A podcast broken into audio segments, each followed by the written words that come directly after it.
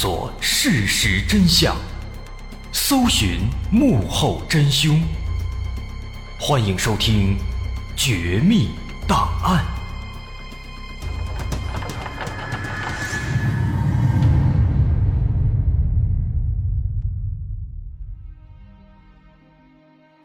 还原事实，探索真相。欢迎来到今天的《绝密档案》，我是大碗。如果你走在二十世纪三十年代的加拿大多伦多的街头，那么你很有可能会在电线杆上看到一则这样的广告。它会写着：“想得到我的财富吗？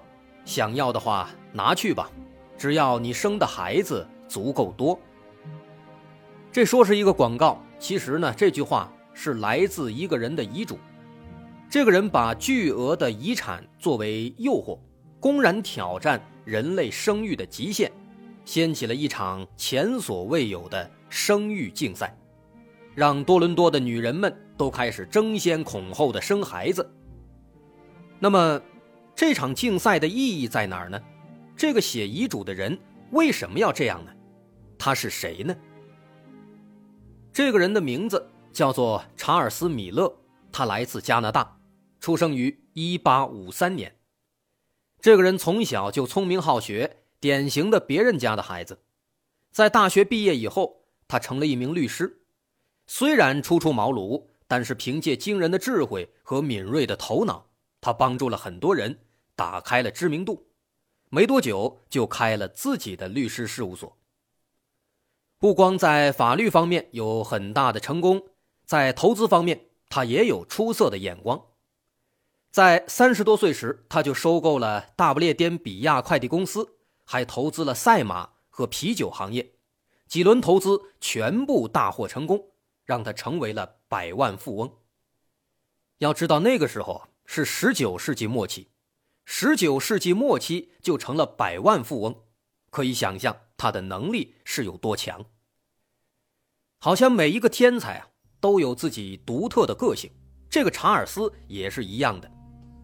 外表看起来，他是一个成功的律师，是一个商业精英，是一个出色的投资人，但实际上，他非常顽皮，非常喜欢去搞恶作剧，喜欢开玩笑。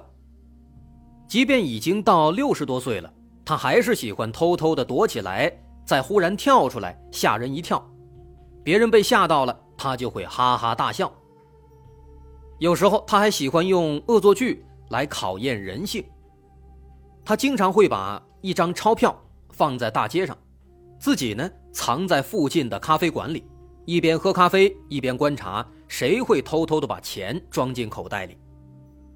有时他会看到一些乞丐为了这张钞票而大打出手。所以说，他是一个喜欢观察，同时也是一个童心未泯的人。就连他的死亡也充满了戏剧性。一九二六年十月三十一日，这天是星期天，查尔斯仍然来到了自己的律师事务所上班。当时他正在和客户谈事情，查尔斯看着眼前的文件，忽然就倒在了椅子里，一动不动了。就这样，他戏剧性的死亡了。后来法医查明，他的死因其实是心脏病发作。一时间。百万富翁查尔斯的死亡的消息被迅速传开，引发了很多人的关注和讨论。不过，其实大家关注的点并不在于死亡本身，而是他的巨额遗产该如何分配。因为查尔斯没有妻子，没有儿女，父母也早就去世了，所以按理说，没有人有资格去继承他的财富。而就在大家对遗产的继承权在议论纷纷的时候，一份遗嘱的出现让所有人陷入了疯狂。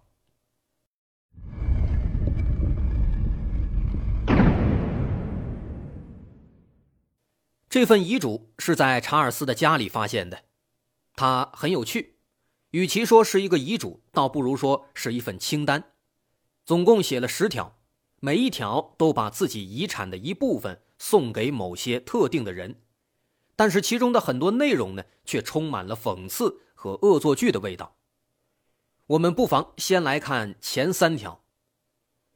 第一条，把牙买加的度假别墅送给三名律师；第二条，把啤酒公司七十万美元的股份送给一些符合特定条件的人；第三条，把赛马俱乐部的股份送给三名素不相识的人。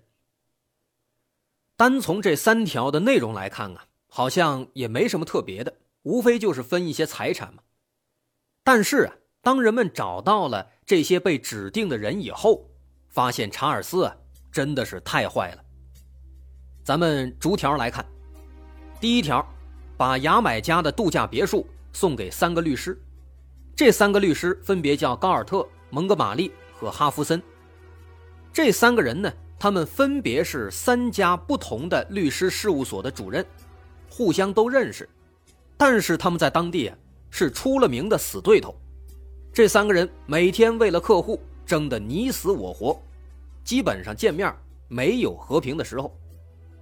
可是查尔斯却在遗嘱里要求，如果这三位都想得到别墅，那么必须要三位全部都自愿的住进别墅里，一起生活一段时间以后，这栋别墅才正式成为这三个人的共同财产。至于这个别墅他们仨怎么分，那就不管了。这是第一条，咱们看第二条，把啤酒公司七十万美元的股份送给一些符合条件的人。什么条件呢？首先，必须是多伦多当地的新教的牧师。其次，必须要参与啤酒公司的管理。满足这两条，就能够得到这些股份了。这看起来好像也没什么，但是有趣的是啊。他指定的人是新教牧师，可是当时牧师是不能喝酒的，而且牧师也反对在社交场合喝酒。而且与此同时，啤酒公司之前的管理者是一群天主教徒，而天主教和新教互相看不上，不对付。所以说，查尔斯他定了一个这样的条件，很显然是一个恶作剧。不过，最终的结果是啊。有很多牧师见钱眼开，抛弃了自己的原则，去争夺这份遗产，这是第二条。第三条，查尔斯把赛马俱乐部的股份送给了三个陌生人，其实呢，就等于说是把自己的这个赛马俱乐部整个的送给别人。这三个人分别是威廉·尼尔、塞缪尔·乔恩以及阿贝·奥本。但是要想获得这个赛马俱乐部啊。条件是，他们必须持续的持有这些股份三年，三年时间一到，俱乐部就归他们三个人所有。然而，讽刺的是，这三个人当中的前两个，他们都是极端的动物保护主义者，一直在极力的反对赛马，认为赛马是对马的一种摧残和伤害。把赛马俱乐部的股权交给他们，三年内还不能卖。这无疑让他们非常难受。而三个人当中剩下的第三个阿贝奥本，这个人之前也开了一个赛马俱乐部，但是后来呢，查尔斯他投资的这个俱乐部开张以后啊，这个人的俱乐部直接被挤得破产了，还被搞得妻离子散、家破人亡。所以这个人对查尔斯那是恨之入骨。而现在呢，查尔斯竟然在遗嘱上要求让他。来继承自己的赛马俱乐部，不知道这个人他会怎么想。而最终的结果呢，也出乎所有人的意料。前两位动物保护主义者，他们真的就持有了三年股份，就这样生生的忍受了三年。接着三年一到，他们竟然直接把股份给捐出去了，继续反对赛马运动。不过第三位就不一样了。虽然查尔斯搞得自己妻离子散、家破人亡，但是他却没有跟钱过不去，心安理得的接受了股份，过上了滋润的小日子。所以说啊，查尔斯的这个遗嘱表面看上去没什么，但实际上充满了讽刺和恶作剧，压根儿就没有一条是正常的。然而，真正让大家陷入疯狂的，还是其中的第九条遗嘱。第九条是这样说的：我剩余的其他的所有资产，全都交给我的管家和委托人，由他们继续进行投资，直到我死后的第九年，把所有这些财产转换成现金，并在之后的第十年，把所有的钱都送给多伦多在这十年中累计生孩子最多的母亲。简单点说，十年之内，谁生的孩子最多，就可以得到查尔斯的所有遗产当中剩余的这部分，而这一部分其实也是最多的一部分。当然了，如果有人生的孩子一样多了，那么这钱就平分。查尔斯把这项活动称为“送子鸟竞赛”。在最起初啊，这份遗嘱被发现的时候。查尔斯的律师朋友们都认为这也是一个玩笑，但是在认真阅读之后，他们发现查尔斯其实非常认真的，看来这表达的就是他的本意，于是只能按照要求给他操办流程。当地的各大报刊媒体在得知以后呢，也全都炸开锅了，一时间头版头条全都是这份遗嘱的新闻，引来了巨量的关注，甚至还有一些外地人专门。把户口迁到了多伦多，就为了参加这个生孩子的活动，为了得到这份遗产。其实当时大家这么疯狂，和当年的时代背景有非常大的关系。查尔斯死于1926年，而1929年紧接着就爆发了资本主义世界的经济大危机。历史课本里面那句很著名的话：“资本家把成桶的牛奶倒进河里。”就出自这段时间。当时在加拿大的失业率高达百分之十九，从一九二九年到一九三三年，多伦多的总收入下降了四成，很多家庭需要靠政府救济才能生活下去。在这样的大环境下，查尔斯这条遗嘱竟然就成为了无数家庭的救命稻草。当时很多人真的就是这样认为的。直到很多年以后，他们才发现，这份遗嘱其实是查尔斯对那些追名逐利的人们最大的讽刺。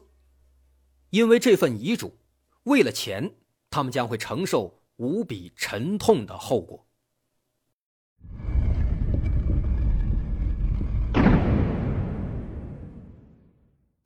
其实，在当时，也有人站出来质疑，说这份遗嘱是否违背伦理道德？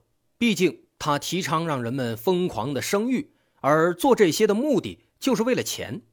甚至一些学者对遗嘱提出指责，认为他会鼓励和促使女性迅速生育孩子，打破正常的规律。一些社会学家也提出说，这样会大大的增加婴儿的死亡率。于是，当时有人去法院申请认定这条遗嘱是无效的，但是法院最终并没有支持他们，认为这遗嘱应该是成立。而且合法的。于是，从那之后的十年里，多伦多一派生机勃勃。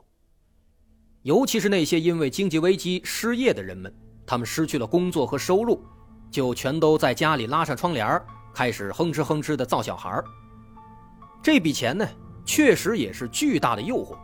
想想，他可是百万富翁啊，这笔钱又是最多的一笔，那怎么说也得有个。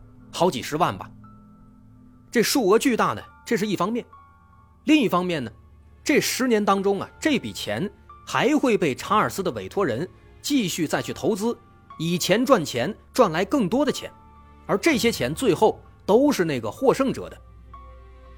可以说，只要是孩子生的够多，那后半辈子可能就什么都不用干了。于是，一场轰轰烈烈的生育竞赛就这样。拉开了序幕，但是生孩子呀，那可不是什么好玩的事情，甚至可以说把它当成一种竞赛是非常残酷的。当时很多夫妻都在研究如何在十年内生下最多的孩子。我们想，怀胎十月，就算是接连不断的生，十年好像也只能生十二个。但是这种算法。直接忽略了生理期、哺乳期等等一些必要的生理阶段。那么，如何能尽可能的去节约时间，就成为了夫妻们的首要的难题。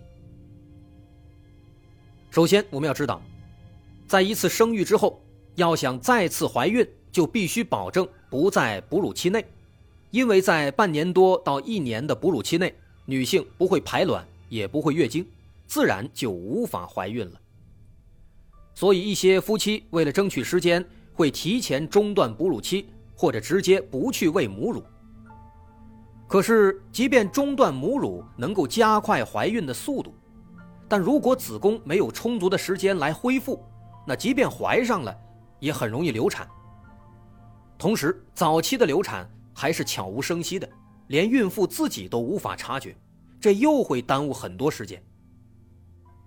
而且，其实不光是母亲啊，当爹的也不容易啊。除了照顾母亲，他们自己还得时刻养精蓄锐，把精子质量调整到最好的状态。